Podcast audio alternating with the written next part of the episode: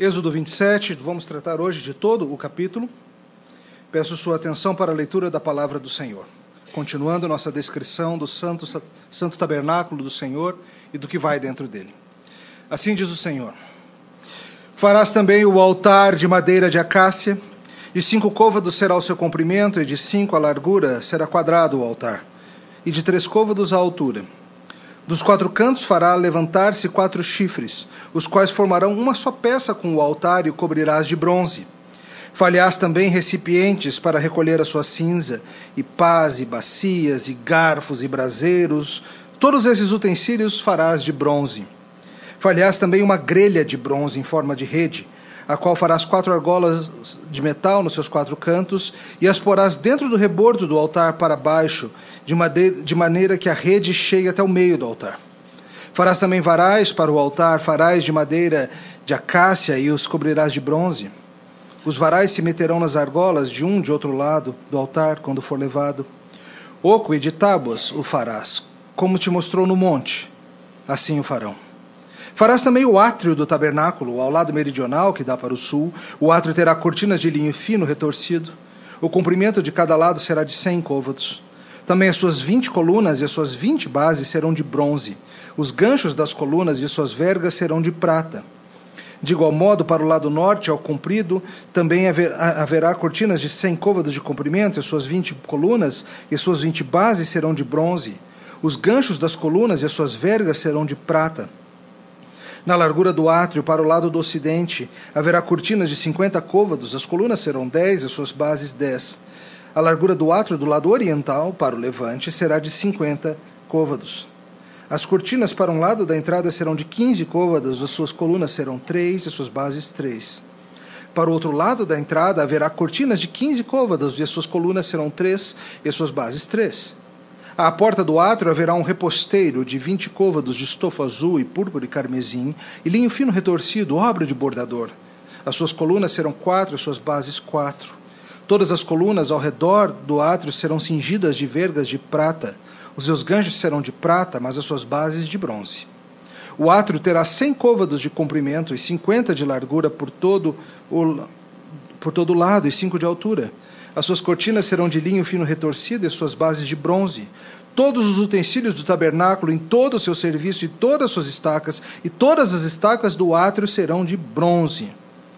Ordenarás aos filhos de Israel que te tragam azeite puro de oliveira, batido, para o candelabro, para que haja lâmpada acesa continuamente. Na tenda da congregação, fora do véu, que está diante do testemunho, Arão e seus filhos a conservarão em ordem. Desde a tarde até pela manhã, perante o Senhor, estatuto perpétuo será este a favor dos filhos de Israel, pelas suas gerações.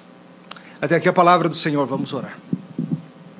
Deus bondoso, agradecemos pelas instruções dadas a Moisés no monte, mostradas a Moisés, e porque elas nos ensinam muito acerca do Senhor. Pedimos que nesta manhã o Senhor dobre nossos corações, o Senhor destrua e o Senhor construa o que o Senhor deseja. Em nome de Jesus. Amém. Malcolm Gladwell lançou recentemente uma série de podcasts, programas de áudio na internet, muito interessantes onde ele discute alguns eventos do passado de uma maneira bastante curiosa. O podcast se chama História Revisionista, e sendo coisa do Malcolm Gladwell, é o tipo de coisa que eu devoro como se fosse chocolate e eu não tivesse excesso de peso, com uma loucura. Revisionist History, História Revisionista. Num dos seus episódios, Gladwell discute o assunto Will Chamberlain e o arremesso livre de lavadeira. Como é, pastor? Vamos lá. Quem era Wilt Chamberlain? Wilt Chamberlain é um dos maiores jogadores de basquete de todos os tempos. Aproximadamente 2 metros e 16, cento e muitos quilos, um filhote de brontossauro. Só que embora um filhote de brontossauro no seu tamanho, um dançarino, um bailarino na sua habilidade e leveza, um atacante praticamente impossível de ser parado. Muitas vezes Wilt atraía a marcação de dois jogadores ou de três jogadores tentando pará-lo, mas ele era um pontuador fenomenal, uma grande ameaça. Um tubarão branco dentro do garrafão, um urso polar, uma força da natureza pronta a te destruir ao menor descuido. Mas Wilt tinha uma fraqueza. Wilt era um péssimo arremessador de lances livres. O lance livre é aquela situação no jogo de basquete em que as, algumas situações onde há uma falta e a punição para a falta que foi feita é que o jogador que sofreu a falta tem direito a fazer um, dois, dependendo da ocasião, três arremessos livres ou lances livres. Parado, sem saltar, sem ninguém atrapalhando, ele pode jogar tentando acertar a cesta de alguns poucos metros de distância. Só que o que aconteceu é que Wilt, como tantos outros grandalhões, era horrível nesse tipo de arremesso acertava menos da metade dos arremessos que ele fazia. E isso, por certo, custou ao seu time, seu time muitas vitórias. E os adversários aprenderam que no final do jogo era uma boa ideia fazer falta nele, porque provavelmente ele ia errar o lance livre. Certa feita, entretanto, Wilt Chamberlain bateu o recorde de pontos de um jogo de basquete na liga profissional, anotando a bagatela de 100 pontos. É 20 pontos a mais do que o segundo maior pontuador da história. 100 pontos, sozinho. Muitos jogos, times inteiros não chegam a 100 pontos. Ele fez sozinho. Sabe como isso aconteceu? Naquele jogo, especialmente, ele acertou 28 dos 30 arremessos livres que ele havia tentado. Mas espera aí. Se ele era um horrível arremessador de lance livre, por que, que agora ele acertou 28 de 30? O que, que mudou? Alguns jogos antes, ele havia adotado uma nova prática de arremesso livre, o que nós no Brasil chamamos popularmente de o arremesso de lavadeira. Sabe o que é isso? Ao invés de fazer o movimento normal, onde o jogador ergue os braços e arremessa em direção à cesta, ele abaixa a bola, ele dá uma dobradinha no joelho e ele lança aqui mesmo debaixo do joelho e a bola vai assim num arco caindo na cesta. Esse nome é, vem, ninguém sabe direito de onde vem, mas a ideia é que é um movimento deselegante mas, entretanto, de uma precisão geralmente maior.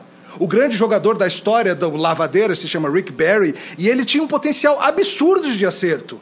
Certa vez, numa temporada inteira, mais de 80 jogos, ele só errou 9. Na sua carreira inteira, um percentual de 90% de acerto. E quando Chamberlain teve o grande jogo da sua vida, fazendo 100 pontos, é porque ele teve a humildade de jogar de lavadeira. Mas o esquisito dessa história é que depois desse jogo em que ele fez 100 pontos e alguns outros jogos com grande desempenho, ele voltou a arremessar do jeito estranho, do jeito que ele tinha menor possibilidade. E o seu péssimo aproveitamento retornou. Mas por quê? Por que, que o Wilt abandonou aquilo que era obviamente bom para ele? E por que, que você olha na liga e você não vê jogadores arremessando de lavadeira, mas vê todo mundo jogando lá de cima? Por quê? Eu acho que você sabe instintivamente. É a mesma razão porque muitas vezes você não faz o que sabe que deve fazer no trabalho se não tiver todo mundo fazendo também. Ou porque você muitas vezes em grupo com a turma, ou quando a turma não está vendo, você faz coisas que você não faria de outra maneira. Por que, que ele parou se era algo obviamente bom para ele?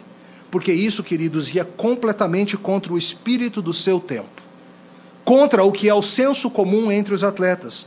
O arremesso de lavadeira é abertamente ridicularizado entre os jogadores de basquete. Os homens dizem, isso é arremesso de mulherzinha. As mulheres dizem, isso é arremesso de vovozinha. E ninguém quer ser chamado de mulherzinha ou de vovozinha, certo? E assim, por causa do ridículo, por causa da pressão social, por causa do medo de parecer um tolo ou um maluco, Chamberlain e inúmeros outros jogadores preferem o que é pior para eles. Hoje, ao examinarmos o tabernáculo, seu átrio e seu altar, falaremos sobre o que é necessário para sermos vencedores, não num mero jogo de basquete, mas vitoriosos sobre a morte, vida eterna. Hoje falaremos sobre o que é necessário para você entrar, não no hall da fama do basquetebol, mas na presença do Deus glorioso, chegando-se perto dele. Mas para você chegar lá, meu caro, você vai ter que fazer algo que é abertamente ridicularizado pela tua escola, pela tua turma do trabalho, talvez pela tua família. Sua geração acha que é coisa de mulherzinha, ou então coisa de vovozinha. Hoje você vai aprender que para você entrar na presença de Deus, você precisa fazer algo que é humilhante para si mesmo. Você precisa parar de seguir o seu instinto natural você precisa fazer algo que envolve você se dobrar. Se dobrar diante da verdade divina de como nós devemos viver. Porque o texto de hoje vai nos mostrar, queridos, que Deus vem estar conosco. Isso significa enorme encrenca para o nosso lado. Mas há um caminho que leva à vida.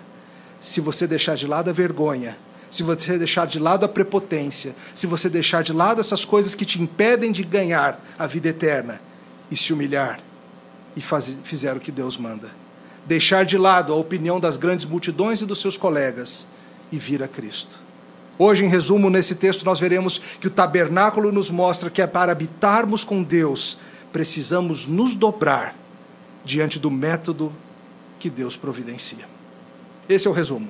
O tabernáculo nos mostra que para habitarmos diante de Deus, precisamos nos dobrar para o método divino que Ele mesmo providencia. Nós vamos ver isso em duas partes. Primeira parte, Deus organiza o tabernáculo restringindo o acesso. E isso para nos lembrar quem Ele é e quem nós somos. Vamos lembrar, nós estamos lidando há algumas semanas com o assunto dominante da segunda metade do livro do Êxodo, que é o tabernáculo do Senhor. Uma tenda, lembre-se, uma tenda bastante elaborada, mas ainda assim uma tenda, cheia de simbolismo, projetada pelo próprio Deus, para significar para eles a habitação de Deus com seu povo e mostrar muito sobre o que Deus faria em prol do seu povo e qual é o caminho da salvação. E nisso tudo ele prefigura a pessoa e a obra de Jesus. E assim nós estamos algumas semanas estudando o tabernáculo. Nós falamos sobre a arca e o propiciatório mostrando a presença de Deus entre nós, chegando conosco junto com o seu pacto, trazendo a sua santa lei. Lembre-se, as tábuas da lei ficavam dentro da arca. Junto da arca, acoplada a ela, estava o propiciatório, querubim simbolicamente guardando sua presença, a presença de Deus entre nós, restringindo o acesso, isso tudo dentro do Santo dos Santos. Falamos depois de dois objetos que ficavam fora do Santo dos Santos, no santo lugar: a mesa e o quê? Já esqueceu? O candelabro objetos localizados no santo lugar, também um lugar de acesso restrito. A mesa deveria ter sempre o que nela? Pães. E o candelabro deveria estar sempre o quê? Aceso, com seus sete braços, iluminando o ambiente. E nisso a gente aprendeu, se você perdeu depois, pega para ouvir na internet. Aprendemos o lindo simbolismo de que Deus está conosco. E nossas necessidades estão sempre diante dele. E ele nos dá pão, ele nos dá luz, e com isso nós temos comunhão e temos vida. Semana passada falamos mais sobre a tenda em si. Uma tenda gloriosa construída com extrações vindas de diversas partes da criação de Deus. Coisas extraídas do reino mineral, ouro, prata e bronze. Elementos extraídos do reino vegetal, madeira, linho, elementos extraídos do reino animal, peles de animais diversos. Uma tenda que era cheia de significado e mostrava Deus habitando conosco em termos criacionais, de forma triunfante. A glória de Deus revestida de pele e habitando entre nós. O lindo museu da glória do Filho de Deus. Hoje a gente continua descrevendo o tabernáculo. O texto traz pela ordem o grande altar, que ficaria ali fora, e o pátio onde ficaria o altar. Para fins didáticos, eu vou inverter essa ordem, a gente vai falar primeiro do pátio, depois a gente fala do altar em si. Dá uma olhadinha no verso 9 na sua Bíblia, Êxodo 27, verso 9. Veja o que ele fala sobre o pátio, também chamado de átrio. Farás também o átrio do tabernáculo. Ao lado meridional, que dá para o sul, o átrio terá cortinas de linho fino retorcido. O comprimento de cada lado será de cem côvados. Também as suas 20 colunas e as suas 20 bases serão de bronze. Os ganchos das colunas e as suas vergas serão de prata. Isso é só o começo, claro, da descrição que a gente leu. Mas vamos lembrar. Está comigo? A tenda do Senhor ficaria no meio do acampamento do povo de Deus. Seria uma grande maior tenda localizada junto às tendas do povo. Deus está com o povo. Mas era importante que ficasse claro que existem as restrições de acesso para chegar diante de Deus. A tenda era bela e majestosa. Verne Poitras, no seu livro A Sombra de Cristo na Lei de Moisés, diz: Deus mandou fazer uma tenda para si. Uma tenda onde ele mesmo habitaria e se encontraria com ele. Esta tenda tinha salas e um pátio e mesmo um lugar para o fogo, como as deles. Ao mesmo tempo, era diferente das tendas deles. Ela era majestosa, coberta de ouro, era bela por causa da simetria das suas dimensões e arte da sua construção. Você percebe? Deus estava dizendo que ele é belo, que ele é majestoso. E ao redor dessa tenda haveria um pátio e uma separação com uma cerca que é descrita aqui, formando esse átrio, um pátio retangular. O espaço completo, essa descrição de côvados, a gente fica meio perdido, né? O que é um côvado? O que é um côvado? Enfim, deixa eu já dar a resposta para vocês. O espaço completo teria era um retângulo de 75 metros de comprimento por 25 metros de largura, mais ou menos o tamanho de quatro quadras de tênis colocadas lado a lado. Isso te dá uma ideia desse tabernáculo. E ele era cercado por todos os lados, havia uma cerca, mas não era uma cerca de arame, não era uma cerca de cipreste, era uma cerca feita de cortinas. Cortinas de linho, e elas eram presas e intercaladas com essas colunas, colunas que tinham uma base feita de bronze, ganchos de prata prendendo essas coisas todas. Para um dos lados desse retângulo estaria a entrada. E a entrada teria um simbolismo muito importante seria similar ao que era a própria tenda lá dentro, em, em termos de ser é, feita de linho fino retorcido, de ser adornada com estofo azul, púrpura e carmesim. Era a primeira passagem para chegar diante do Santo dos Santos. Mais tarde, quando chegou a hora de construir o templo, que era a versão fixa desse tabernáculo, lembra, o tabernáculo era móvel, Salomão construiu o templo e foram feitos dois pátios, não somente um, mas dois, um mais interno, um mais externo. Depois, na época que foi reconstruído o templo, no templo de Herodes, foram quatro pátios e assim por diante. Mas o importante da ideia é o seguinte: você precisa de restrições para chegar perto de Deus. Por quê? Porque Deus é santo. Porque, embora Ele venha habitar conosco, nós não podemos, com o nosso pecado, chegar perto dele. Nós somos pecadores. Nós violamos a lei dele com nossas palavras, com nossos pensamentos, com nossas ações. Os materiais usados mostram algo muito interessante também. Você notou uma diferença na descrição dos materiais metálicos usados? Quando a gente estava falando lá de dentro, o que, que usava o tempo todo? Ouro. Depois, na parte intermediária, o lugar santo era ouro, mas também tinha prata. Agora, no lugar mais externo, o que, que a gente tem? Principalmente bronze. Verso 19, outros mostram. Os estudiosos sugerem que a ideia é: o ouro está naturalmente associado à realeza, à divindade. O bronze, entretanto, mostra o lado mais terreno. Vamos lembrar de algo que eu falei semana passada. O tabernáculo tem uma divisão tríplice, que simboliza o próprio universo. O pátio, essa parte externa, simboliza a terra, o lugar onde nós movemos e nos existimos. O santo lugar, mais restrito, simboliza o céu visível, onde ficam os luzeiros, e lá teria um luzeiro de sete braços. E por fim, o Santo dos Santos, o lugar mais restrito, simboliza a própria habitação de Deus, os céus invisíveis onde nada impuro pode entrar. À medida que o adorador fosse chegando cada vez mais próximo de Deus, à medida que os sacerdotes viessem entrando no tabernáculo, a divindade de Deus, a presença de Deus se mostraria nos materiais: ouro, prata e bronze. Isso te lembra alguma coisa? Nossos Jogos Olímpicos não usam esses mesmos três elementos? Ouro, o primeiro lugar, prata, o segundo lugar, bronze, o terceiro lugar. Essa ideia está bem entranhada na humanidade de que há um crescente de bronze para prata para ouro. E a ideia era que visualmente isso ficasse claro.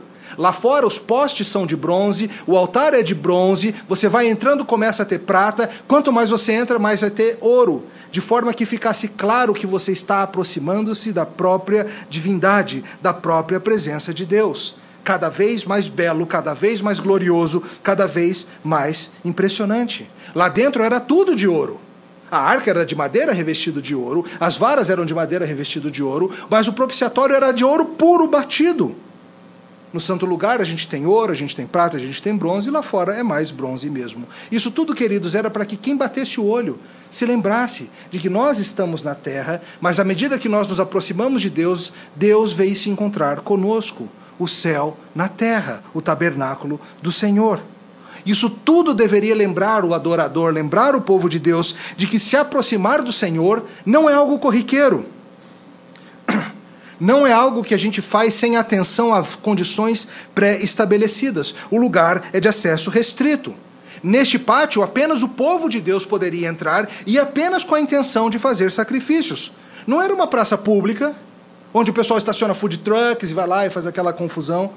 Só entraria ali quem tivesse com claros objetivos de adoração e o entendimento do que era necessário. E tem mais: você não seria bem-vindo, gentil. Apenas o povo de Deus, os judeus, poderiam ter acesso àquele pátio. A não ser que você, gentil, se convertesse e recebesse o símbolo da circuncisão, que mostra que você teria se tornado parte do povo de Deus. O átrio do tabernáculo lembrava o povo de Deus de que nós precisamos de intermediários, queridos. Veja, daqui para frente vai começar a ficar mais clara a descrição das funções dos levitas ou sacerdotes. Os levitas ou sacerdotes deveriam fazer algumas funções muito fielmente. Na próxima semana, nós vamos estudar uma passagem que descreve com detalhes a vestimenta dos sacerdotes. E claro, se você pegar para ler o livro de Levítico, você vai ver bastante sobre como funciona isso tudo. Mas aqui mesmo nesse capítulo, você notou os dois últimos versos, falam alguma coisa acerca da função dos sacerdotes, exemplificada aqui na manutenção do candelabro aceso. Deus teria homens que funcionariam como mediadores, essa palavra é muito importante. Homens que funcionariam como mediadores entre Deus e o povo eles teriam diversas funções conectadas à manutenção da casa do Senhor. Manter a luz acesa, assar os pães, manter os pães no lugar, retirar as cinzas dos sacrifícios, fazer um monte de coisa, cortar os paviozinhos da, das lâmpadas e assim por diante. Funções conectadas à casa do Senhor. Eles tinham a tarefa, como nos diz o final do capítulo, de manter as luzes do candelabro acesas, com azeite produzido, e não qualquer azeite, não azeite produzido segundo sérias estipulações. Você notou que Deus descreveu o tipo de azeite que ele quer? A gente falou bastante sobre isso. Deus determina como ele quer ser adorado. Era azeite para queimar no candelabro, ele deveria ser finíssimo, feito a partir de azeitonas batidas, mas não esmagadas, para que a polpa não se contaminasse, não contaminasse o óleo.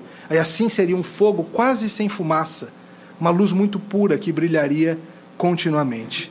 E é bem interessante se você lembrar aqui a ideia de que os sacerdotes são responsáveis por manter a luz brilhando. Lembre-se qual é a grande bênção sacerdotal que nós temos no Antigo Testamento? Que o Senhor faça resplandecer sobre vós o seu rosto.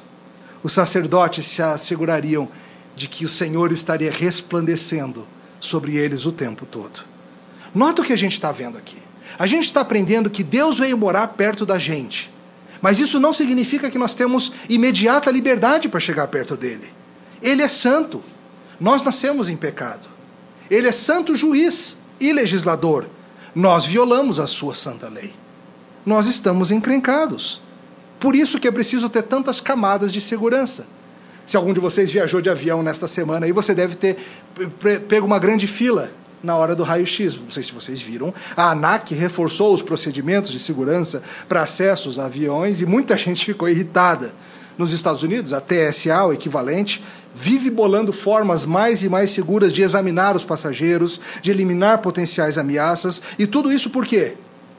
Segurança, restrição de acesso. E as notícias da semana mostraram para gente que isso não é brincadeira, que terrorismo é coisa séria que o que a maldade desse mundo é coisa séria. Veja, as restrições do tabernáculo funcionam também para manter o mal de fora. Assim como você não quer que um terrorista entre no avião ou entre no seu país, Deus não quer que o pecado entre na sua presença. E por isso que há toda essa separação. Veja, tem uma porta externa e tem sacerdotes para guardá-la, e cada vez mais o acesso vai ficando restrito, até que ele seja restrito a um homem, o, santo, o sumo sacerdote uma vez por ano, depois de um elaborado ritual, entrando diante de Deus no dia da expiação. Por que, que tudo isso acontece? Qual é o resumo disso, pastor? Deus está te ensinando, querido, você que está aqui nessa manhã, que você não tem liberdade para chegar pelos seus próprios méritos diante de Deus. Não é do jeito que você julga melhor. Não é com o teu mérito, não é com tua qualidade, é como Ele diz. Se você está querendo chegar diante de Deus com a sua empáfia e dizendo que você sabe como é melhor e que Deus vai ter que te aceitar porque você afinal é um bom cidadão, afinal de contas você nunca foi preso à toa, você nunca fez nada muito sério por aí, e tem aquela outra pessoa que é muito pior que eu. Meu caro, você não entendeu ainda a seriedade da santidade de Deus.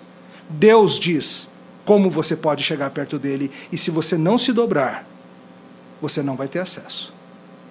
Como que é, pastor, que a gente chega diante de Deus? Assim a gente vai para a nossa segunda parte, o altar dos holocaustos.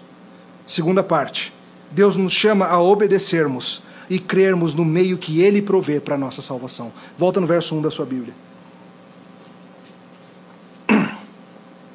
Farás também o altar de madeira de acácia, de cinco côvados será o seu comprimento, de cinco a largura, será quadrado o altar e de três côvados a altura Dos quatro cantos farás levantar-se quatro chifres, os quais formarão uma só peça com o altar e cobrirás de bronze.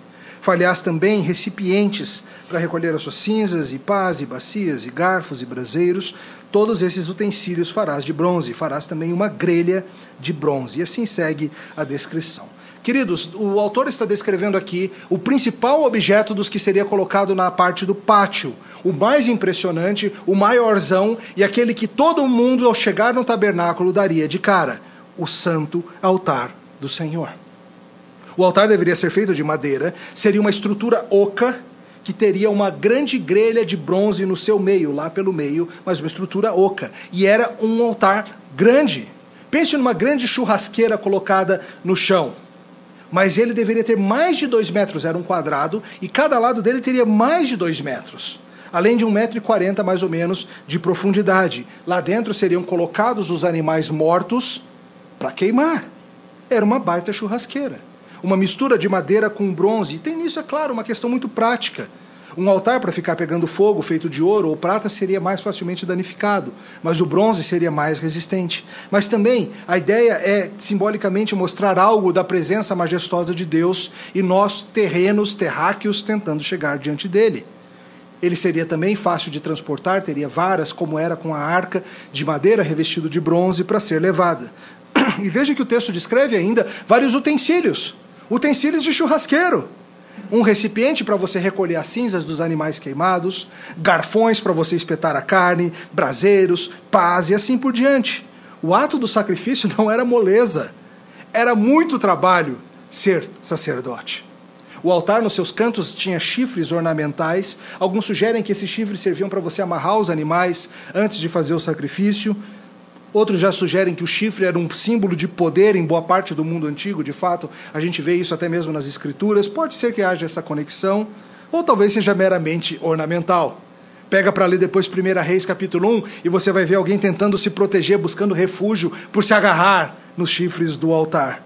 Mas nisso tudo, queridos, Deus estava mostrando que se nós desejamos ser parte do seu povo, se nós queremos escapar da sua ira, justa e merecida pelo nosso pecado, nós temos de nos dobrar ao método que ele mostra. Nós temos que nos dobrar. Nós temos que vencer a vergonha, nós temos que fazer o que é necessário e ditado por ele, ainda que seja vergonhoso, ainda que seja desagradável. Naquele altar, querido, seriam feitos inúmeros sacrifícios. Inúmeros. Levítico, pega os primeiros capítulos para ler hoje à tarde, você vai ver passa um bom tempo descrevendo como seria essa matança. Sacrifícios onde o animal seria inteirinho consumido pelo fogo, sacrifícios em que o ofertante e o sacerdote comeriam um pouco, inúmeros tipos de sacrifício. Queridos, o altar tinha uso quase que contínuo. Philip Reichen nos lembra ao menos duas ofertas de holocausto todos os dias por mil anos. Pensa nisso. E não era nada agradável. O adorador tinha que trazer a sua oferta. Variava, dependendo, podia ser um carneiro, podia ser uma pomba, podia ser isso ou aquilo. Ele iria colocar a mão sobre a cabeça do animal, mostrando assim a identificação dele com aquele animal. Ele está aqui me representando. Então ele mataria o animal, e aquele animal seria colocado pelo sacerdote sobre o altar e queimado completamente ou não, dependia do tipo de oferta. Mil anos, ao menos dois desse por dia. Isso te desagrada? Eu confesso que eu não gosto nem um pouco de pensar nessa matança toda. Mexe comigo. Pensar que bichinhos inocentes estão morrendo no lugar de assassinos, de estupradores, de mulheres que aprontam, de crianças maldosas, de fofoqueiros. O que, que aquela ovelha fez para merecer morrer no lugar daquele bandido? ou aquele boi, ou aquela pomba. Não é à toa que Paulo diz em Romanos 8 que a criação inteira geme, como com dores de parto, aguardando a redenção. Mais uma forma pela qual os animais sofrem a nossa culpa. Eu espero que isso te traga repulsa. Não somente a matança, mas principalmente a ideia de um inocente levar a tua culpa. De aquilo que você aprontou cair na conta de outro. Isso te irrita? quando você vê um assassino escapando livre e outro sofrendo no lugar dele? Essa repulsa tem que existir, principalmente por causa do pecado, porque é apenas por causa do pecado, queridos, que essa confusão toda se passa. Mais do que isso, é por causa do pecado e é a solução para o pecado. Se isso mexe contigo, eu espero que o que vem a seguir mexa muito mais. Porque esse altar, queridos, ele era temporário. Hebreus nos ensina que é impossível, é impossível que o sangue de touros, de cabras, seja qual for o bicho, realmente tire o pecado. Venha ver comigo o que ele fala sobre isso em Hebreus capítulo 10. Abra sua Bíblia, por favor.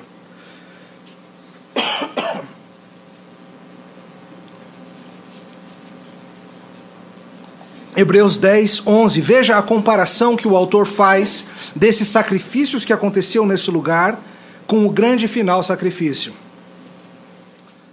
Hebreus 10, 11. Ora, todo sacerdote se apresenta dia após dia a exercer o serviço sagrado e oferecer muitas vezes os mesmos sacrifícios que nunca jamais podem remover pecados.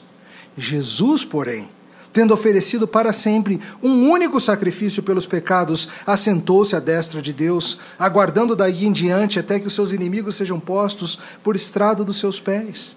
Porque com uma única oferta aperfeiçoou para sempre quantos estamos sendo santificados. E disso nos dá testemunho também o Espírito Santo Porquanto após ter dito esta aliança que farei com eles, depois daqueles dias, diz o Senhor, porém no seu coração as minhas leis, sobre a sua mente as inscreverei, acrescenta, também de modo nenhum me lembrarei dos seus pecados e das suas iniquidades para sempre. Ora, onde há remissão deles, já não há oferta pelo pecado. Você entende, meu caro, que se não tivesse Jesus vindo ao mundo, nós, povo de Deus, deveríamos estar fazendo a mesma coisa? Todo domingo? Seria sábado ainda, mas Sempre que nos encontrássemos, deveríamos estar trazendo bichos para matar. Graças a Deus, o Cordeiro de Deus que tira o pecado do mundo já veio. E esse altar de bronze nos mostra que um dia alguém de maior valor seria sacrificado por nós. O Deus homem, Jesus Cristo, o inocente, o justo, o Cordeiro de Deus seria morto. Isso é terrível. Mas isso é maravilhoso também.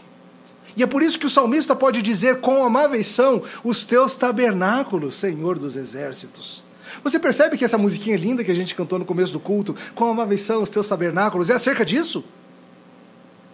Quando ele fala, pois um só dia, Senhor, nos teus átrios valem mais que mil, ele está descrevendo um lugar de matança. Ele não está descrevendo um jardim florido onde ficamos abraçados cantando cantiga de roda. Ele está falando de um lugar de sacrifício. Este lugar é amável. Como assim? O amável não é a violência. O amável não é o cheiro de sangue. O amável é o que resulta dela. O santo acesso a Deus. Quão amáveis são, Senhor, os teus tabernáculos. O salmista exultava porque com aqueles sacrifícios ele tinha finalmente a possibilidade de se encontrar com Deus e com o seu povo. E você, meu caro, você tem algo superior ao que ele tinha. E talvez você não demonstre a mesma empolgação em estar com o povo de Deus. Talvez você seja desses que aparece a cada lua nova, ou quando não tem MMA de noite, porque você não entende a glória do que você tem. Eu te pergunto, cadê o altar aqui na nossa igreja? Cadê? Não tem. Entenda, querido, não tem mais altar. Não precisa mais matar ninguém. Não precisa mais derramar sangue. O sangue foi derramado de uma vez por todas. A Igreja Católica Romana gosta de falar que tem altar lá na frente, porque eles fazem a blasfêmia de dizer que o sacrifício de Cristo continua toda vez que tem missa. Mas isso é errado, isso é perverso, isso é falso. O que a Bíblia nos ensina, queridos, é uma verdade maravilhosa. Não tem mais altar, porque Jesus Cristo foi o sacrifício final.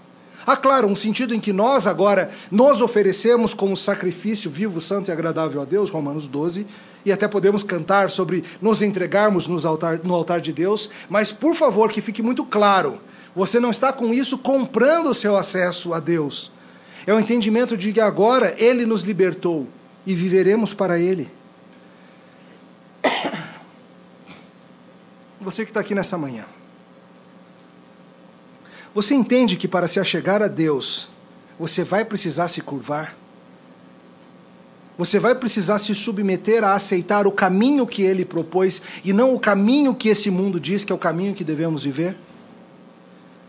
Que esse caminho talvez seja publicamente vergonhoso? Nosso tempo pós-moderno considera maluquice se declarar um discípulo de Jesus. É pior que arremesso livre de lavadeira.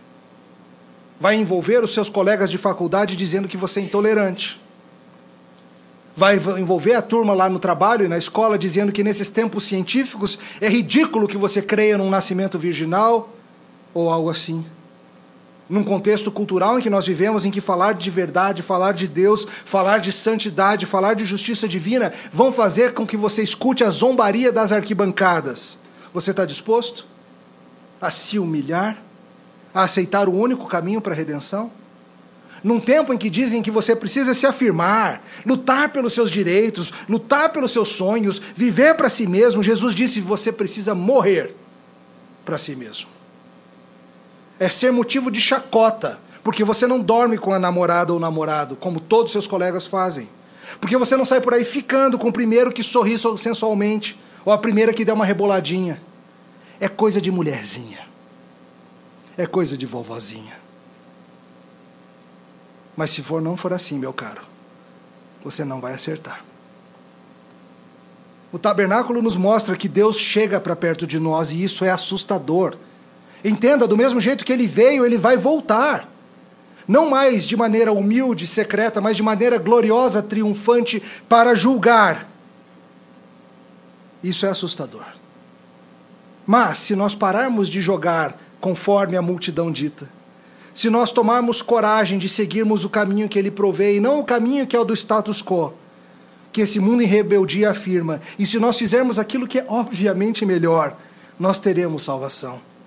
Isso envolve você admitir que você não é capaz, que você não é especial, que você não é santo. Isso envolve você se dobrar e crer em Cristo, que substitui o seu povo no santo altar. Hoje nós falamos mais sobre esse tabernáculo. Investigamos o pátio, e o fato de que ele nos mostra que o acesso a Deus é restrito. Vimos que precisamos de alguém que medie a nossa relação com Deus.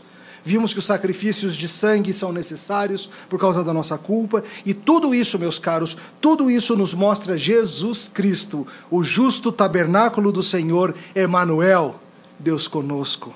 O Deus homem morrendo na cruz por um monte de homens e mulheres inaptos, inadequados, incapazes de acertar constantemente errando o alvo da lei de Deus, violando o que ele nos mandou fazer. Quão amável foi a cruz do Calvário, Senhor dos exércitos. Horrível e amável, vida na morte, luz nas trevas. O partão encontrou casa e a andorinha ninho para si. Eu encontrei teu altar, Senhor, Deus meu e Rei meu, naquela cruz onde morreu o Filho de Deus o Senhor para sempre nosso, o Senhor para sempre conosco. Finalmente, uma casa para os peregrinos. Amém.